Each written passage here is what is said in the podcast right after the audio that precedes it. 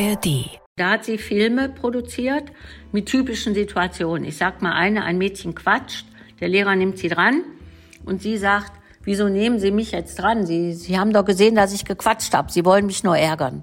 Und dann stoppt der Film und dann unterhalten sich die Lehrer darüber, was hättest du jetzt gemacht? Die Schule brennt. Der Bildungspodcast mit Bob Blume. Heute zu Gast ist Margret Rasfeld. Sie ist deutsche Autorin, ehemalige Schulleiterin, Mitbegründerin und aktuelle Geschäftsführerin von Schule im Aufbruch und eine große Kritikerin des deutschen Bildungssystems. Zunächst mal, liebe Margret, schön, dass du da bist. Ja, ich freue mich auch. Guten Morgen, Bob. In medias res. Du hast den Friday entwickelt. Ein Zukunftstag pro Woche für Zukunftsfragen, Innovation, Kreativität und verantwortliches Handeln. Bedeutet ein Tag weniger Lernen, wie es im Bildungsplan steht, nicht, dass noch weniger basale Kompetenzen ausgebildet werden? Wenn du unter basalen Kompetenzen Leseverständnis und mathematisches Grundverständnis, wenn du das damit meinst, dann ist sicherlich Leseverständnis, Textverständnis gepaart mit Interesse, Begeisterung, Sinn wird sehr gefördert am Friday. Du musst dir ja über die Themen, die du dir aussuchst, Wissen aneignen. Ich würde angesichts der Diskussion, die wir gerade haben, nicht unbedingt eine Mathestunde in der Grundschule in den Friday tun. Es sei denn, das ist allgemeiner Konsens und so weiter, weil da wird ja einfach auch gefördert, dass du dich an was Neues rantraust, dass Angst weggeht. Mathe ist ja so ein angstbesetztes Fach. Aber der Friday hat vier Stunden, da muss man jetzt nicht unbedingt Mathe reintun. Aber ansonsten bekomme ich eben auch die Rückmeldung, jetzt Grundschullehrerin, die Schülerinnen wollen eine nachhaltige Bank bauen und suchen im Internet einen Architekten, finden jemand, der hat Nachhaltigkeit zentral platziert auf der Website und sie schreiben ihm eine E-Mail. Und sie hat gesagt, so eine E-Mail haben ihre Schülerinnen noch nie verfasst. Fehlerfrei, total gut formuliert. Und sonst hat sie immer das Problem vor den Ferien durchgenommen, wie schreibe ich eine E-Mail und nach den Ferien vergessen. Also diese Unterfütterung mit Sinn hat natürlich einen ganz anderen Nachhaltigkeitslernerfolg. Und damit sind wir direkt in dem drin, was der Friday ja bezwecken soll. Darum wird es in dieser Folge auch viel gehen. Wie können wir es schaffen, Jugendlichen Freiheit zu gewährleisten, ihre Potenziale zu entfalten? Was ist eigentlich mit diesen Noten und warum sind da alle so fixiert drauf? Und wie sieht es gerade bei vielen Jugendlichen aus? Ich kann jetzt schon sagen, Druck spielt eine zentrale Rolle und ist einer der Gründe, warum man dieses Schulsystem überdenken sollte. Zunächst aber mal umreißen wir es mal ein ganz kleines bisschen mehr. Das, ich nenne es jetzt mal Programm, ist zwar schon einigermaßen bekannt, aber wie kann denn ein solcher Tag, du hast gerade gesagt, zum Beispiel vier Stunden, ein solcher Tag, an dem Schülerinnen und Schüler autonom Projekte gestalten, sich die Themen selber aussuchen und zu Fragen kommen, helfen, Schule zu transformieren? Schule in Deutschland ist ja geprägt, bis auf einzelne Ausnahmen, durch Unterricht, in dem ein Lehrer diesen Unterricht plant, auch schon weiß, was am Ende rauskommen soll, manchmal auch schon das Whiteboard-Bild oder sowas im Kopf hat. So werden ja auch noch viele Referendarinnen und Referendare ausgebildet heute. Also Fachunterricht, Fächerkorsett, für fächerübergreifendes, komplexeres Denken ist oft nicht die Zeit, weil dann ja der Fachunterricht ausfällt. Dann ist das Ganze auf Prüfungen und Noten abgestellt. Und insofern ist der Friday ein richtiger Eingriff ins System. Er soll ja eine Brücke sein in das neue System. Natürlich ist nicht meine langfristige Absicht vier Tage alter Unterricht und ein Tag Neues. Aber du musst ja eine Brücke finden, damit die Lehrerinnen und Lehrer nicht überfordert sind mit dem Neuen. Also am Friday bestimmt erstmal der Schüler oder die Schülerin selbst das Thema im Rahmen der SDGs, der Nachhaltigkeitsziele. Da ist ja ein riesen, riesen Rahmen gesteckt. Da kannst du ja sogar Fußball unterbringen. Und natürlich kann auch mal ein Lehrer, begeisterte Lehrer haben ja auch eine sehr hohe Wirkung auf Schülerinnen und Schüler, äh, kann auch mal ein Lehrer mit einer Idee reingehen oder so. Ich merke nämlich, dass die Lehrerinnen und Lehrer total verunsichert sind. Darf ich noch was sagen und so weiter? Also dieses entspannte, normale fehlt bei vielen. Was darf ich jetzt, was darf ich nicht? Aber im Prinzip kommen die Themen aus dem Interesse der äh, Kinder und Jugendlichen. Sie forschen selber dazu. Also nicht, mir wird jetzt ein Blatt gegeben und der Lehrer bringt mir etwas mit, habe ich auch schon erlebt. Eine Grundschullehrerin, Solarenergie, hat keine Ahnung und sitzt bis nachts um drei, um ein Blatt mitzubringen am nächsten Tag. Der Friday fördert eher Metakompetenzen. Natürlich wird auch, musst du dir erstmal Wissen aneignen, über, um überhaupt zu einem Thema etwas äh, Produktives und Schöpferisches gestalten zu können oder eine Lösung für ein Problem herauszufinden. Aber darum geht's eigentlich. Werde aktiv, sei unternehmerisch tätig, traue dir was zu und eigne dir selber Wissen an, sprich Menschen an, geh raus aus Schule und finde Lösungen für Herausforderungen. Bevor wir da noch ein bisschen tiefer gehen, muss ich jetzt gerade noch mal den Widerständler geben allerdings nicht mit meinen eigenen Worten, sondern mit jenen der Bundesbildungsministerin Stark-Watzinger, die vor einigen Wochen verteidigte, dass sie flächendeckend Noten in der dritten Klasse einführen wolle, weil sie sagt, nochmal, ich umschreibe es nur, Noten sind deshalb wichtig, weil sie Leistung darstellen und wir leben nun mal in einer Leistungsgesellschaft, also brauchen wir auch diesen Druck und diese Noten. Was würdest du der Bundesministerin da antworten? Hochgefährlich. Also ich beschäftige mich zurzeit ja sehr, sehr intensiv mit den Noten weil ja hier Schülerinnen und Schüler eines Gymnasiums Briefe geschrieben haben, wie es ihnen wirklich, wirklich geht. Und da spielen die Noten eben eine große Rolle. Noten heute sind etwas anderes als Noten vor 20 Jahren weil die Kinder und Jugendlichen ja in dieser Vergleichsgesellschaft aufwachsen, in Social Media. Ist meine Nase gut genug? Ist dieses? Ist jenes? Sie vergleichen sich ständig und die Note ist das, womit Sie sich vergleichen können, mit einem Portfolio oder einem mündlichen Gespräch oder einer schriftlichen, differenzierten Bewertung, da können die sich ja nicht so vergleichen. Und wir erleben ja auch heute, das wirst du auch erleben bei dir wahrscheinlich an eurem Gymnasium, 1,3 ist auch nicht genug. Könnte ja auch die 1,2 sein. Kriege ich dafür noch einen Punkt. Und die Leistungsgesellschaft, in der wir gerade leben, die Gesellschaft von höher, schneller, weiter.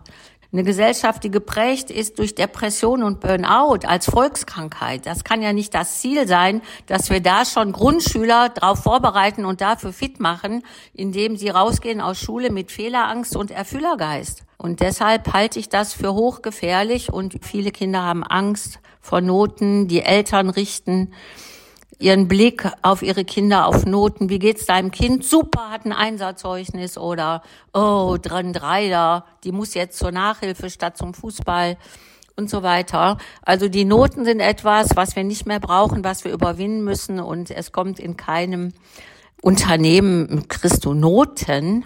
Vielleicht kriegst du die im Kultusministerium. Und dann noch mit, äh, wie viel dürfen äh, die Bestnote kriegen, also mit Normkurve.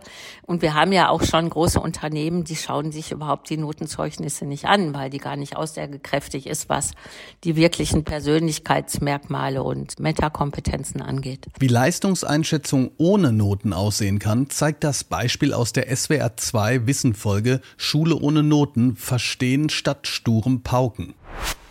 An der Waldparkschule gibt es für alle Kinder bis zur 9. Klasse statt Noten jede Woche ein Coaching-Gespräch mit ihrem Lehrer oder ihrer Lehrerin. Das steht auch schon fast fertig.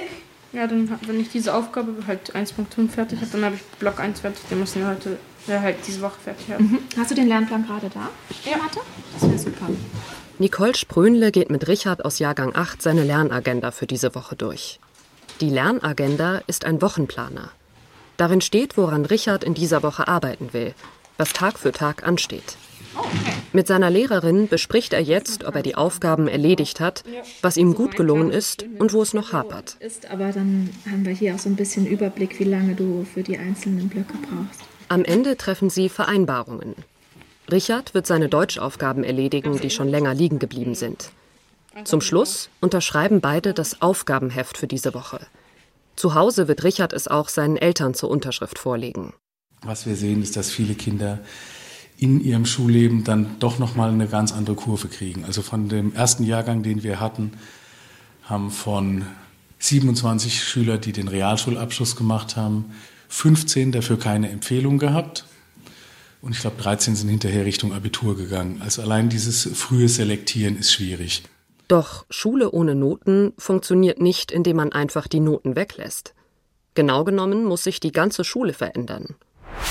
Wie so eine solche Transformation von Schule gelingen kann, darüber sprechen wir gleich noch ausführlich. Zuvor aber interessiert mich ein kleines Stück von deinem ja mittlerweile schon etwas längeren Weg. Du hast ja eine sehr breite Expertise, die du auch aus der Praxis gesammelt hast, zunächst als Biologie- und Chemielehrerin, dann als didaktische Leiterin einer Gesamtschule in Borbeck, später in Essen, Aufbau einer Gesamtschule, die dann auch noch ausgezeichnet wurde. Wie ist es gekommen, dass sich deine Kreise immer weiter ausgeweitet haben? Also vom Fachunterricht zur didaktischen Leitung bis hin zu jemandem, der eine, ich sag's jetzt mal, gesamtgesellschaftliche Transformation im Bildungswesen vorantreibt. Stückchen für Stückchen würde ich sagen. Also ich bin geprägt durch die ganze 68er Bewegung. Das ist, glaube ich, etwas, was ich einfach mitgenommen habe. Ich bin aufgewachsen als Studentin mit den Themen Ökologie, Anti-Atomkraft, Friedensbewegung, Frauenbewegung. Habe mich da auch an verschiedensten Stellen, jetzt nicht so groß irgendwie, aber immer im Kleinen auch engagiert. In meinem Chemiestudium zum Beispiel waren wir nur drei Mädchen und wurden von den äh, Doktoranden und so entsprechend behandelt. Ich nicht, ich weiß nicht warum. Ich hatte irgendwie dann einen guten Stand und wurde auch gefragt, ob ich da Hiwi sein will. Aber ich habe mich da immer für die Frauen eingesetzt und für die Studierenden und ich habe immer meinen Mund auch aufgemacht. Also ich war nicht immer so mutig wie jetzt. Ich bin ja ein Mensch der klaren Worte. Das, das habe ich auch über die Zeit gelernt. Und ich habe keinerlei Pädagogikstudium gehabt. Also es ist ja als Gymnasiallehrer hast du, glaube ich, auch heute noch nicht wahnsinnig viel. Aber in Naturwissenschaften in den 70ern da kam das einfach nicht vor. Und dann war ich noch 14 Karäterin. 14 Karäterin heißt, auch damals gab es wahnsinnigen Lehrermangel und es wurden dann Studierende einfach an Schulen geschickt ohne Referendariat. Und da gehörte ich zu. Ich weiß nicht, ob da gelost wurde oder was, aber ich gehörte dazu. 14 Stunden an einem Gymnasium. Ich hatte einen Oberstufenkurs. Ich war Klassenlehrerin einer neunten Klasse und so weiter. Und daher habe ich, glaube ich, sehr stark so meiner Intuition auch vertraut. Also ich war nicht so jemand, der genau Päckchen für Päckchen äh, Arbeitsblätter, damals musste man ja noch Matrizen schreiben und durchkurbeln, äh, der sich da so dran festgeklammert hat, sondern ich habe eben auch so gesamtgesellschaftliche Themen reingebracht und war in Dienstlaken da erstmal ein Jahr. Und dann hatte ich verkürzte Referendariatzeit auf ein Jahr. Die war schrecklich die war Horror für mich. Weil ich bin jemand, auch wenn ich jetzt Bücher schreibe, ich hatte damals eine Schreibmacke und wir mussten 20 Seiten schreiben über eine Unterrichtsstunde. Und oh, ich weiß es nicht. Mein Chemielehrer, deswegen bin ich froh, dass ich gute Erfahrungen vorher gesammelt hat, hat mir nach der ersten Stunde gesagt, ich wäre völlig ungeeignet, ich soll meinen Beruf an Nagel hängen. Also dieses Jahr war Horror, aber da bin ich durch und bin dann nach Essen gekommen an eine private Mädchenschule, Maria Virginis Kloster, so, wo die Eltern drei Tage Schlange standen, um sich anzumelden, nachts mit Thermoskanne und so, siebenzügig und habe da auch anders gearbeitet und die haben mich auch so gelassen, aber mein Fachleiter hat mich dann abgeworben. Also ich kam dann letztendlich ans Gymnasium Essen-Borbeck. An ein Gymnasium, wo so etliche Kriegsveteranen waren, wo ein ganz harscher Ton herrschte. Es gab noch eine letzte reine Jungenklasse, also wurde gerade auf Koedikation umgestellt. Und ich war da so ein bunter Vogel, ehrlich gesagt. Und ich habe mich mehr mit den Schülern oben in den Naturwissenschaftsräumen aufgehalten als im Lehrerzimmer. Und ich habe dann sehr stark gelernt von den Kids, von den Kleinen. Das erste Beispiel, fünfte Klasse, die Schüler kommen und sagen, Frau Rasfeld, die Bäume sterben. In der Straße hier nebenan geht der Asphalt hoch. Wir müssen die Bäume retten. Die müssen jetzt Baumbeete kriegen. Und dann habe ich, hätte ich ja sagen können, ist jetzt aber nicht im Lehrplan. Da ist jetzt der Hund, die Katze, die vier Mägen einer Kuh und so weiter. Dann habe ich gesagt, ja klar, was habt ihr vor? Ja, haben wir so ein bisschen überlegt. Dann haben sie sich städtische Verantwortliche eingeladen. Ich habe es mir ja schon gedacht, dass die sagen, das geht nicht, kein Geld da und so weiter. Und so war es auch. Und dann habe ich, glaube ich, den entscheidenden Satz gesagt, und was jetzt? Zu den Kindern. Und nicht, seht ihr, geht eben nicht. Was jetzt? Ja, jetzt, jetzt holen wir die Presse, jetzt machen wir dieses, jetzt machen wir jenes. Und ich habe eigentlich immer nur so die, das geöffnet. Und da habe ich gesehen, dass die Kinder, wenn sie sich für was interessieren und die interessieren sich für Gerechtigkeit, für Naturschutz und so weiter, wenn die richtig Feuer gefangen haben, lassen die sich nicht abwimmeln. Wie viele Erwachsene, die ganz schnell sagen, dürfen wir nicht, geht nicht und so weiter. Und so haben wir wahnsinnig viele Projekte gemacht. Und ich habe immer die Eltern einbezogen. Also erst war ich ja nicht Klassenlehrerin, ich war aber pro forma Klassenlehrerin für viele, weil ich als Beratungslehrerin damals kamen die Kinder mit ihren Konflikten. Ich habe dann noch eine Ausbildung gemacht, die war sehr wertvoll für mich. Ich habe mich dann psychologisch weitergebildet. Und ich habe eine Ausbildung gemacht in themenzentrierter Interaktion nach Ruth Kohn. Habe da natürlich auch viel über mich selber erfahren. Das hat ja auch sehr viel mit eigener Persönlichkeitsentwicklung zu tun. Ich habe auch noch äh, Kunst- und Gestaltungstherapie in der Ausbildung gemacht und habe das, was ich da gelernt habe, direkt in der Klasse angewendet. Zum Beispiel, wie setze ich ein Thema so, dass du einen persönlichen Zugang hast. Und ich war dann auch in der Lage, Konflikte aufzugreifen. Und schon damals gab es sehr viel Mobbing. Ja, und habe dann mir die Erlaubnis geholt von dem Schulleiter. Ich war ja ganz junge Lehrerin, dass ich jetzt bestimmte Fälle aufgreife. Also die waren auch hart und das nicht benote und dafür sozusagen meinen Unterricht aussetzen darf. Und dann ist es so gekommen, dass ich ja nach einiger Zeit immer doch wieder einen Unterricht machen musste, damit ich Noten geben kann.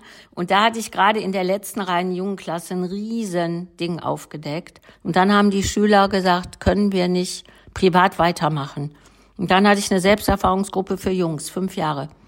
Jeden Freitag kamen die und da habe ich wahnsinnig viel nochmal gelernt, was ich jetzt, was natürlich alles eingeflossen ist in mein, in mein Handeln und ich habe ich habe da an dem Gymnasium auch sehr viel ökologisch gemacht. Wir haben erst die Schule begrünt, danach einen riesen Bio-Schulgarten gehabt. Und dann war eigentlich meine Idee, Herr Hurelmann hat mich da sehr noch motiviert und unterstützt, die umzusetzen, dass es an, an allen Schulen so ein Pflichtwahlfach gibt so Persönlichkeitsentwicklung, wo solche Sachen drin vorkommen, wie ich gerade erzählt habe. Aber ich hatte auch die Idee, die müssen alle mal einen Antrag beim Arbeitsamt ausfüllen. Oder so Dinge wie vier Seiten einer Nachricht, das ist ja heute alles in den Curricula, früher noch nicht. Das würde man ja vielleicht sogar benoten können. Und dann hat mein Schulleiter gesagt, Sie müssen Schulleiterin werden, auch wenn ich Sie nicht gerne gehen lasse. Und ich habe auch sehr viel Elternarbeit gemacht, als ich dann noch äh, Klassenlehrerin war. Die Schule hat sehr gewonnen durch das, was ich gemacht habe. Ich habe da auch schon fächerübergreifend mit Gesellschaftslehre in bestimmten Sequenzen zusammengearbeitet. Die Schule ist von drei auf fünf Züge hochgegangen. Und das war die innovative Arbeit, die ich da gemacht habe, eigentlich gegen den Hauptteil des Kollegiums, aber ich bin da nicht so in die in die Auseinandersetzung gegangen. Ich weiß nur immer, wenn was verboten werden sollte, habe ich einen Preis bekommen. Das waren jetzt ganz viele Punkte, an die man anschließen könnte. Ich mache hier jetzt aber eher so einen kleinen Cut. In diesem Podcast gibt es ja bestimmte Kategorien.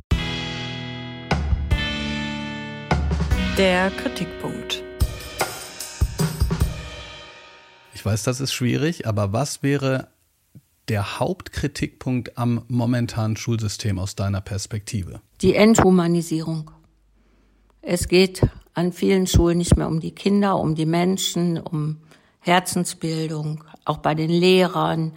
Die rennen von einer Klasse in die anderen, müssen immer arbeiten, schreiben, arbeiten, korrigieren. Also dieses Innehalten, worum geht's eigentlich? Wir bilden hier Menschen und ich bin auch Mensch in dem System. Das ist meine Hauptsorge. Wohin mit dem Geld? Wenn jetzt tatsächlich auch nach dem Startchancenprogramm nochmal Gelder freigemacht würden, wo würdest du sie hinstecken? Ich würde die Gelder dahin stecken, wo die jetzt auch durchs Startchancenprogramm hingehen, nämlich an Schulen, wo wirklich Probleme sind, wo, wo wir wirklich mehr Ressourcen brauchen, damit alle Kinder gleiche Bildungschancen haben. Und ich würde so einen Topf auftun, wo Schülerinnen und Schüler für Innovationsprojekte sich bewerben können. Vielleicht 20 Prozent. Dein nächster Schritt. Also mein nächster Schritt zusätzlich dazu, dass ich weiterhin in Schulen gehe, auf Tagungen spreche und so weiter, ist der Aufbau des Reallabors Friedliche Bildungsrevolution in Leipzig. Worum geht's da? Also Auslöser sind, wie gesagt, diese 70 Briefe der Gymnasialschülerinnen und Schüler, wie es ihnen wirklich, wirklich geht, die so erschütternd sind, dass ich angefangen habe zu weinen. Die hingen im Schulflur. Das hat die Geschichte, dass nach Corona es an dieser Schule wie an vielen anderen auch nur noch darum ging, ihr habt Stoff verpasst, Stoff, Stoff, Stoff, Tests, die wurden Tests genannt und nicht arbeiten, hier noch ein Referat, da und dort und die konnten einfach nicht mehr und die Lehrer haben sich darauf nicht eingelassen, mit ihnen zu sprechen und aus einem Jungen ist es so nachts um zwölf so rausgeflossen und er hat einen Brief geschrieben und den äh, per Handy an seinen Freund geschickt und der Freund hat sich so erschrocken, weil er plötzlich gemerkt hat, mir geht es auch so. Dieser Schmerz wird ja verdrängt. Also dieser Schmerz, der entsteht, indem du auf Noten, Leistung ohne Sinn quasi reduziert wirst durch dieses ganze System. Ja, und dann hat die Schülervertretung, die damals sehr, sehr gut war, stark war, mutig war, da wurde der Brief vorgelesen, die Hälfte haben geweint und haben gesagt, lass uns Briefe schreiben. Die Schulleiterin hat das unterstützt. Und dann hingen da drei, fünf, zehn, 15, 20, 50, 70 Briefe und just zu der Situation und zu der Zeit hatte ich einen pädagogischen Tag an dieser Schule, habe die Briefe gesehen und habe gedacht, sie sind ein solcher Schatz, weil ich gemerkt habe, ich, wenn ich die jetzt einsetze, daraus zitiere, dass es still im Raum wird und dass Menschen anfangen zu weinen. Um sich besser vorstellen zu können, wie groß die Sorgen der Schülerinnen und Schüler sind und wie schwer die Last auf ihnen wiegt, folgt nun einer dieser anonym eingereichten Texte. Keine Zeit. Wo ist meine kostbare Zeit hin, frage ich mich am Ende des Jahres. Was habe ich in den letzten vier Monaten gemacht? Ich weiß es, weil es eine eindeutige Antwort darauf gibt, aber warum habe ich so gut wie keine guten Erinnerungen aus diesen letzten vier Monaten? Wo ist meine kostbare Zeit hin? Wo sind die Momente, in denen ich lachen oder ein wahres Gespräch führen konnte? Sie sind in der Schule und an meinem Schreibtisch. Ich frage mich morgens, warum ich so müde bin. Ich habe doch acht Stunden geschlafen. Ich bin müde, weil mein Gehirn nie schlafen darf. Und selbst in der Zeit, wo es dürfte, hat es sich schon so daran gewöhnt, aktiv zu bleiben. Ich bin also nicht nur traurig, sondern auch noch müde. Und dann erwartet man von mir, alles gleichzeitig hinzubekommen? Nein, das kann kein Kind hinkriegen. Ich habe gelernt, mit all diesen Dingen irgendwie zurechtzukommen, weil ich weiß, dass ich keine andere Chance habe. Daher bin ich auch immer für die da, die einen anderen Umgang damit haben. Ich bin für sie da. Es macht mich aber dennoch krank. Dieses Gefühl von Überforderung wird jeden Tag wie von einer Expertin von mir unterdrückt. Aber in den kleinsten Momenten überschwemme ich alles mit diesen Gefühlen. Ich bin überlaufen und merke, was diese Routine mit mir macht. Sie macht mich krank. Ich hasse es, mich so zu fühlen. Vor allem, wenn ich weiß, wie ich mich eigentlich fühlen könnte. Frei und alles andere als kurz vor dem Überlaufen. Ich vermisse die Leichtigkeit. Weitere Briefe von Schülerinnen und Schülern und auch Eltern finden sich auf der Website reallabor-leipzig.de. Den Link dazu findet ihr auch in den Show Notes. Und diese Briefe bringen uns an diesen Schmerzpunkt. Dadurch, dass die einfach so persönlich sind und nicht eine Kurve, was alles jetzt an Mental Health Problemen äh, angestiegen ist. Ja, und da zu der Zeit habe ich eine Künstlerin getroffen, eine Ur-Ostfrau, die auch die Wende mitgemacht hat, die hier Kunst studiert hat, die ja ganz viele Künstler auch kennt.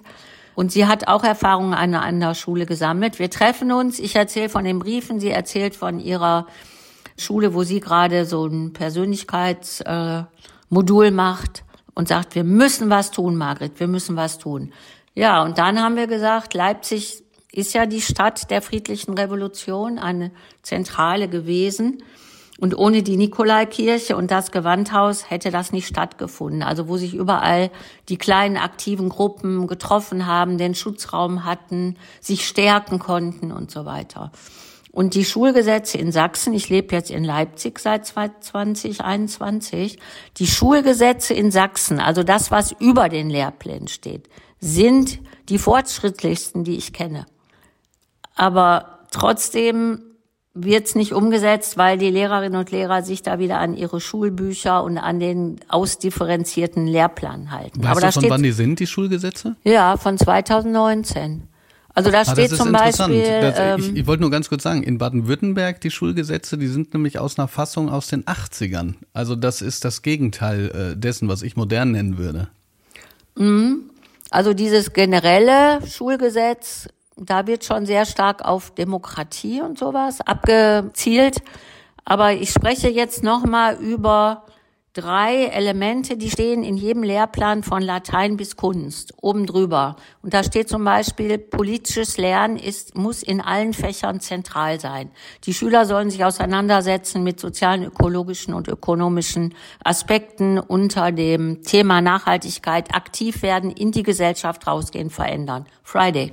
Da steht drin, alle Schüler sollen Verantwortung übernehmen. Das geschieht am besten, indem sie sich außerhalb der Schule engagieren. Schulfachverantwortung. Also ich könnte von Schule im Aufbruch die einzelnen Lernformate unter jede Aufforderung setzen.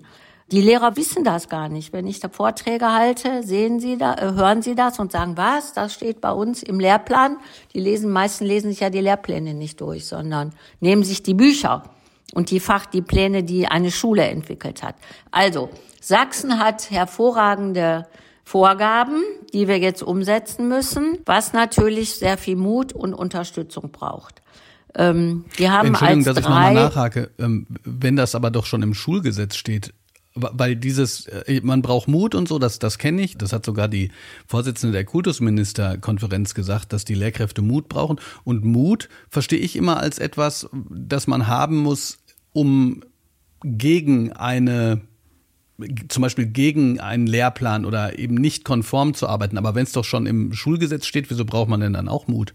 Müsste man dann nicht einfach nur in Anführungsstrichen die progressiven Regeln befolgen, die schon da sind? Ja, aber Schule ist ja hochkomplex. Also das eine ist, unter diesem Überbau steht dann in Sachsen in manchen Fächern wie Chemie und Biologie, das habe ich mir besonders angeguckt, steht dann Flurche fünf Stunden. Vögel, so und so, so und so, drei Stunden. Also da steht da alles drunter. Ich habe auch schon mit dem Ministerium gesprochen und habe gesagt, das passt nicht zusammen. Also einmal dieses ganze Autoritäre und die Vorgaben und zum anderen, wo ist dann der Platz für dieses Neue?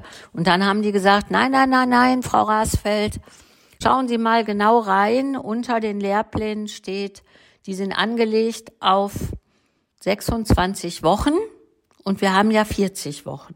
Also sind 14 Wochen sozusagen frei. Ja? Ich habe das nachgezählt und nachgeschaut, es stimmt.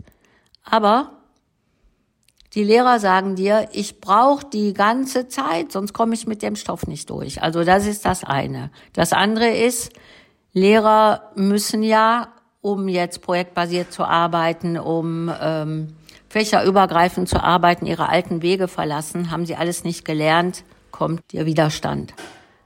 Dann hast du gespaltene Kollegien. Die einen wollen, die anderen nicht. Und in vielen Schulen keine starken Schulleitungen. Die wollen es dann allen recht machen und öffnen Tür und Tor für alles. Und es wird von oben wird nicht angefragt, was macht ihr jetzt? Wie habt ihr politisches Lernen umgesetzt? Sondern es wird nach alten Mustern, es wird geguckt, wie stehen die in Deutsch, Englisch, Mathe und so weiter. Also es fehlt, das hat jetzt, hat jetzt auch die Projektgruppe im Kultusministerium, es gibt gerade Bildungsland 2030, so eine große Entwicklung wie Zukunftsschulen, sowas ähnliches in Rheinland-Pfalz. Äh, die haben auch, als ich bei denen war, haben die gesagt, wir schreiben tolle Sachen rein und wir haben, sind, haben keine Instrumente für den Haltungswandel. Also wir brauchen eigentlich Initiativen und so weiter, die uns da für den Haltungswandel unterstützen. Ja, ich weiß ja auch nicht, wer das reingeschrieben hat. Und es gibt einen Plan, Bildung für nachhaltige Entwicklung umzusetzen. Und der ist auch genial.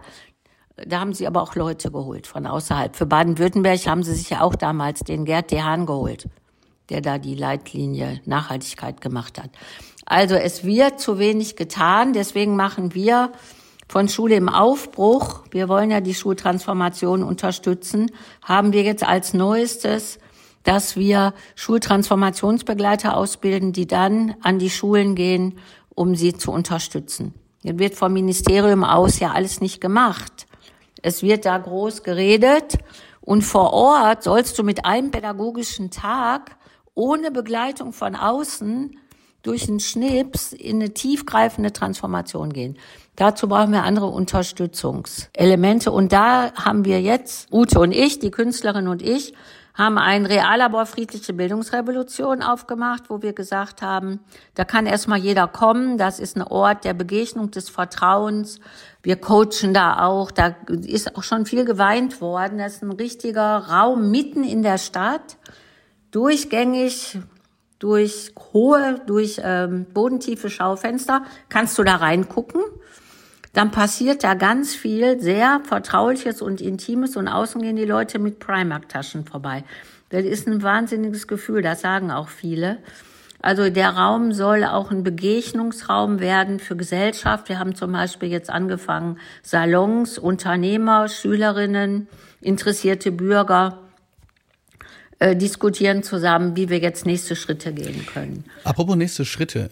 Ich äh, fand das gerade interessant. Das hat mich an was erinnert. Da war ich, ich weiß es nicht mehr, fünf oder sechs Jahren in Berlin bei einem Barcamp und habe das Thema angeboten, also nicht, weil ich da so viel drüber weiß, sondern auch als Austauschformat, wie umgehen mit kritischen Kollegen. Damals ging es vor allen Dingen um Digitalisierung und Digitalität. Und in dieses Barcamp-Format sind 50 Leute gekommen, weil das Thema so groß und wichtig war. Ja, natürlich, weil die Leute, die da waren, damals, ich glaube, Exciting Edu oder ein anderes Konferenzformat, die Leute, die da sind, ja grundsätzlich an Wandel interessiert waren. Und das ist, wie gesagt, fünf, sechs, sieben Jahre her und trotzdem ist es immer noch so schwierig. Du hast gerade ganz kurz gesagt, manchmal sind die Schulleitungen zu schwach, beziehungsweise Schulleitungen müssen stark sein, um den Wandel zu gestalten. Ich würde gerne das jetzt mal umdrehen und nicht nach Gründen fragen, warum es nicht geht, sondern nach deinen Erfahrungen, wie Schulen es denn schaffen, in eine Transformation zu gehen. Und zwar Klar, äh, ist ja immer die Frage, was für eine Transformation wollen wir, aber nehmen wir mal an, dass jetzt auch äh, Menschen zuhören, die sagen, ja, bei uns ist das auch so eigentlich zu viel Druck, zu viel Stofffixierung, zu wenig Freiheit. Wo sind innerhalb der Schulen Schaltstellen, um diesen Wandel zu vollziehen? Und was sind so Schritte, die Kollegien dann zusammen gehen? Also wenn ich einen pädagogischen Tag mache, fange ich an, indem ich das Kollegium in Diadengespräche bringe über sehr persönliche Dinge. Das heißt, weg vom Kopf hin zu Offenheit und Gesprächen. Immer nur ganz kurz. Aber die Stimmung ist danach sehr gut und die Menschen öffnen sich. Viele haben da Angst vor und sagen, nee, kann ich in meinem Kollegium nicht machen und so weiter. Ich habe die gegenteilige Erfahrung gemacht, dass du erstmal so die Herzen öffnen musst und dann sind da auch so Fragen, was was äh, kann ich gut, was sind meine Stärken, was sehe ich an dir, also positives Feedback mal, dafür ist ja oft gar nicht die Zeit. Die Menschen sind wirklich bewegt, berührt. Und was schätze ich an meinem Kollegium? Und dann halte ich ja meine Vorträge nicht, indem ich jetzt anfange, wie mache ich Projektunterricht oder warum ist das wichtig, sondern ich fange ja an, wo steht unsere Gesellschaft. Also wie wollen wir leben? Und welche Aufgabe hat der Schule? Und da kann ich die eigentlich ganz gut mitnehmen. Also mein Vorteil ist natürlich, dass ich mal lange, 39 Jahre lang Lehrerin war. Wenn da so ein Gerald Hüther kommt oder Verena Pauster oder frag mich nicht, dann sagen die, keine Ahnung, haben die ja von Schule. Und ich kann da eigentlich mit ganz gut eingehen auch auf Ängste und Sorgen. Und in der Regel, ich mache ja auch immer ein paar Beispiele, die Beispiele von Schule im Aufbruch für neue Lernformate. Es braucht ja Haltung und Lernformate. Und dann gehe ich direkt in, wo wollt ihr jetzt hin? Was ist euer Thema? Womit wollt ihr anfangen? Ich bin nicht so, wie soll ich sagen, ah nee, kannst du dir noch nicht zumuten, ganz vorsichtig, sondern zack, jetzt hier. Und dann kannst du noch dein eigenes Thema aufmachen. Und für mich ist klar, Schule muss sich ändern. Wir müssen unseren Beitrag auch Bildung für nachhaltige Entwicklung. Ähm, Schule ist da eine, ein Kern, ein Kernelement. Und da geht's ja um andere Haltung. Und es geht nicht mehr ums Ob, sondern nur noch ums Wie. Ja, und wenn ihr jetzt nicht damit, damit, damit anfangen wollt, macht einen eigenen Vorschlag. Und dann lasse ich die arbeiten und meistens haben wir dann auch noch ein, zwei Moderatoren und dann kommt in der Regel etwas raus. Und dann ist, glaube ich, trotzdem wichtig, also manche starke Schulleiter und Schulleiterinnen, die legen ja richtig los. Ich habe ja auch eine Zeit lang Transformationsseminare, dreitägige gemacht für Schulleitungen, was immer dazu geführt hat, dass die gesagt haben, wir wollen jetzt die Schule anders machen. Aber das war drei Tage innere Arbeit. Also wirklich innere Arbeit, dass die so viel bei denen selber passiert ist, dass die dann auch diesen Mut haben, diese Vision vertreten können. Wir müssen sehr viel mehr innere Arbeit machen und zwar an den Unis schon.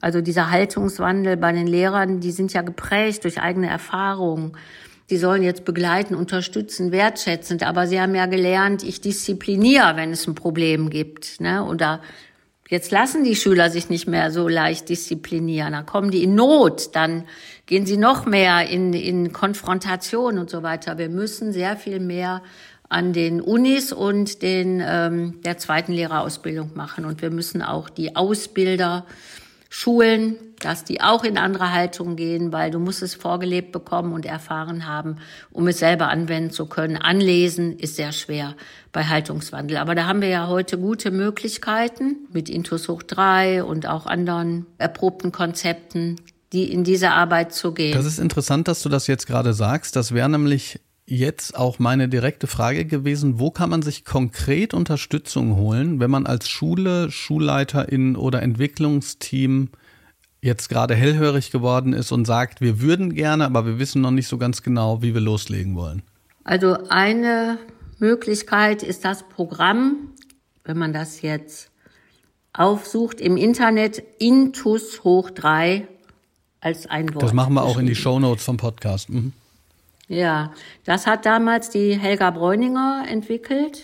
Die ist ja Psychologin, die ist auch Ökonomin, aber sie hat ja sehr stark in den 70ern gearbeitet mit Kindern mit äh, Schwierigkeiten und am Thema Inklusion und da hat sie ganz viele alte Erfahrungen. Also sie hat, als in äh, Baden-Württemberg die Gemeinschaftsschule gegründet wurde, da wurde sie gefragt, Helga, die Schulen haben jetzt auf einmal alle Kinder da, machen andere Lernformate, geben bis Klasse 9 keine Noten. Wir müssen die Lehrerinnen und Lehrer unterstützen. Das ist ja äh, ein sehr, sehr starker Haltungswandel, in den die gehen müssen. Und da hat sie Filme produziert mit typischen Situationen. Ich sag mal eine, ein Mädchen quatscht, der Lehrer nimmt sie dran und sie sagt, wieso nehmen Sie mich jetzt dran? Sie, sie haben doch gesehen, dass ich gequatscht habe. Sie wollen mich nur ärgern.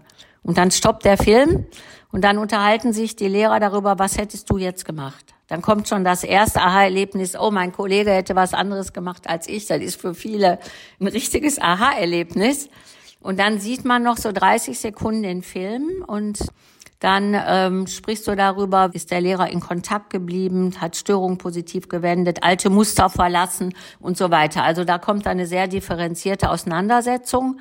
Und die Hälfte der Filme, da sieht man, dass der Lehrer oder die Lehrer, ist immer ein Mann in den Filmen, dass der tatsächlich sein Muster erkannt und verlassen hat und was dann passiert und so weiter. Also die Filme sind ein sehr gutes Material, sind inzwischen in Covid-Zeiten zu Apps weiterentwickelt worden und, und, und. Die äh, Helga macht auch sehr gute Webinare. Kann man alles auf der Website finden. Und sie hat jetzt aber gemerkt, es reicht nicht, den Schulen dieses Material zu geben. Die brauchen am Anfang eine unterstützende Moderation. Und deshalb hat sie jetzt, ich glaube, schon 70 Moderatoren ausgebildet in verschiedensten Bundesländern, die reingehen in die Schulen und das mit anleiten. Das macht auch Spaß, weil du erkennst plötzlich, ach du lieber Himmel, machst du ja auch, aber nicht so streng alles. Also auch mit ein bisschen Humor, wenn man den sich selber zugesteht. Und das ist ein sehr gutes Programm. Ein anderes Programm ist über Lernkulturzeit. Silke Weiß, die ja über ein Jahr mit, ich glaube, sechs Wochenenden Lehrerinnen und Lehrer zu Lernkulturcoaches ausbildet, hat auch Moderatoren. Dann äh, ist auch interessant die Lehrakademie, also Willi Schley und Michael Schratz sind ja beides zwei große Transformationsexperten. Die hatten in Österreich die Leadership Academy über 14 Jahre und äh, haben jetzt ein Buch geschrieben, Führen mit Präsenz und Empathie, wo neun Elemente für Schultransformation vorgestellt werden. Und zwar alles aus der Praxis heraus von Schulen, mit denen sie gearbeitet haben. Zum Beispiel kollegiale Fallberatung oder der Friday kommt auch drin vor. Und die machen jetzt auch, die haben auch eine Website, Lea, auch Webinare und Coaching. Und da kann man mal anfangen, sich da einer Community, die sich um diese Sachen kümmert, sich da einzugliedern oder entsprechende Leute auch an die Schulen zu holen oder die Transformationsbegleitung von Schule im Aufbruch, die mit Wandelteams an den Schulen arbeitet, die dann befähigt werden, in drei Jahren mit entsprechenden Methoden das, den Wandel selber in die Hand zu nehmen. Und da müssen wir ganz viel dafür tun, denn wir haben viele Lehrer, die äh, jetzt in die Veränderung gehen wollen und die brauchen jetzt massive Unterstützung und Anerkennung auch. Äh, und wir erleben ja gerade die Wahnsinnserschöpfung durch den Lehrermangel und dann kann das Ganze wieder zurückkippen. Ja, und dann ganz andere Schulleiterausbildung. Das musst du jetzt äh, quasi und äh, um dich schon mal darauf hinzuweisen, dass es jetzt fast äh, zu Ende ist, als kleines Schlusswort. Warum ganz andere Schulleiterfortbildung?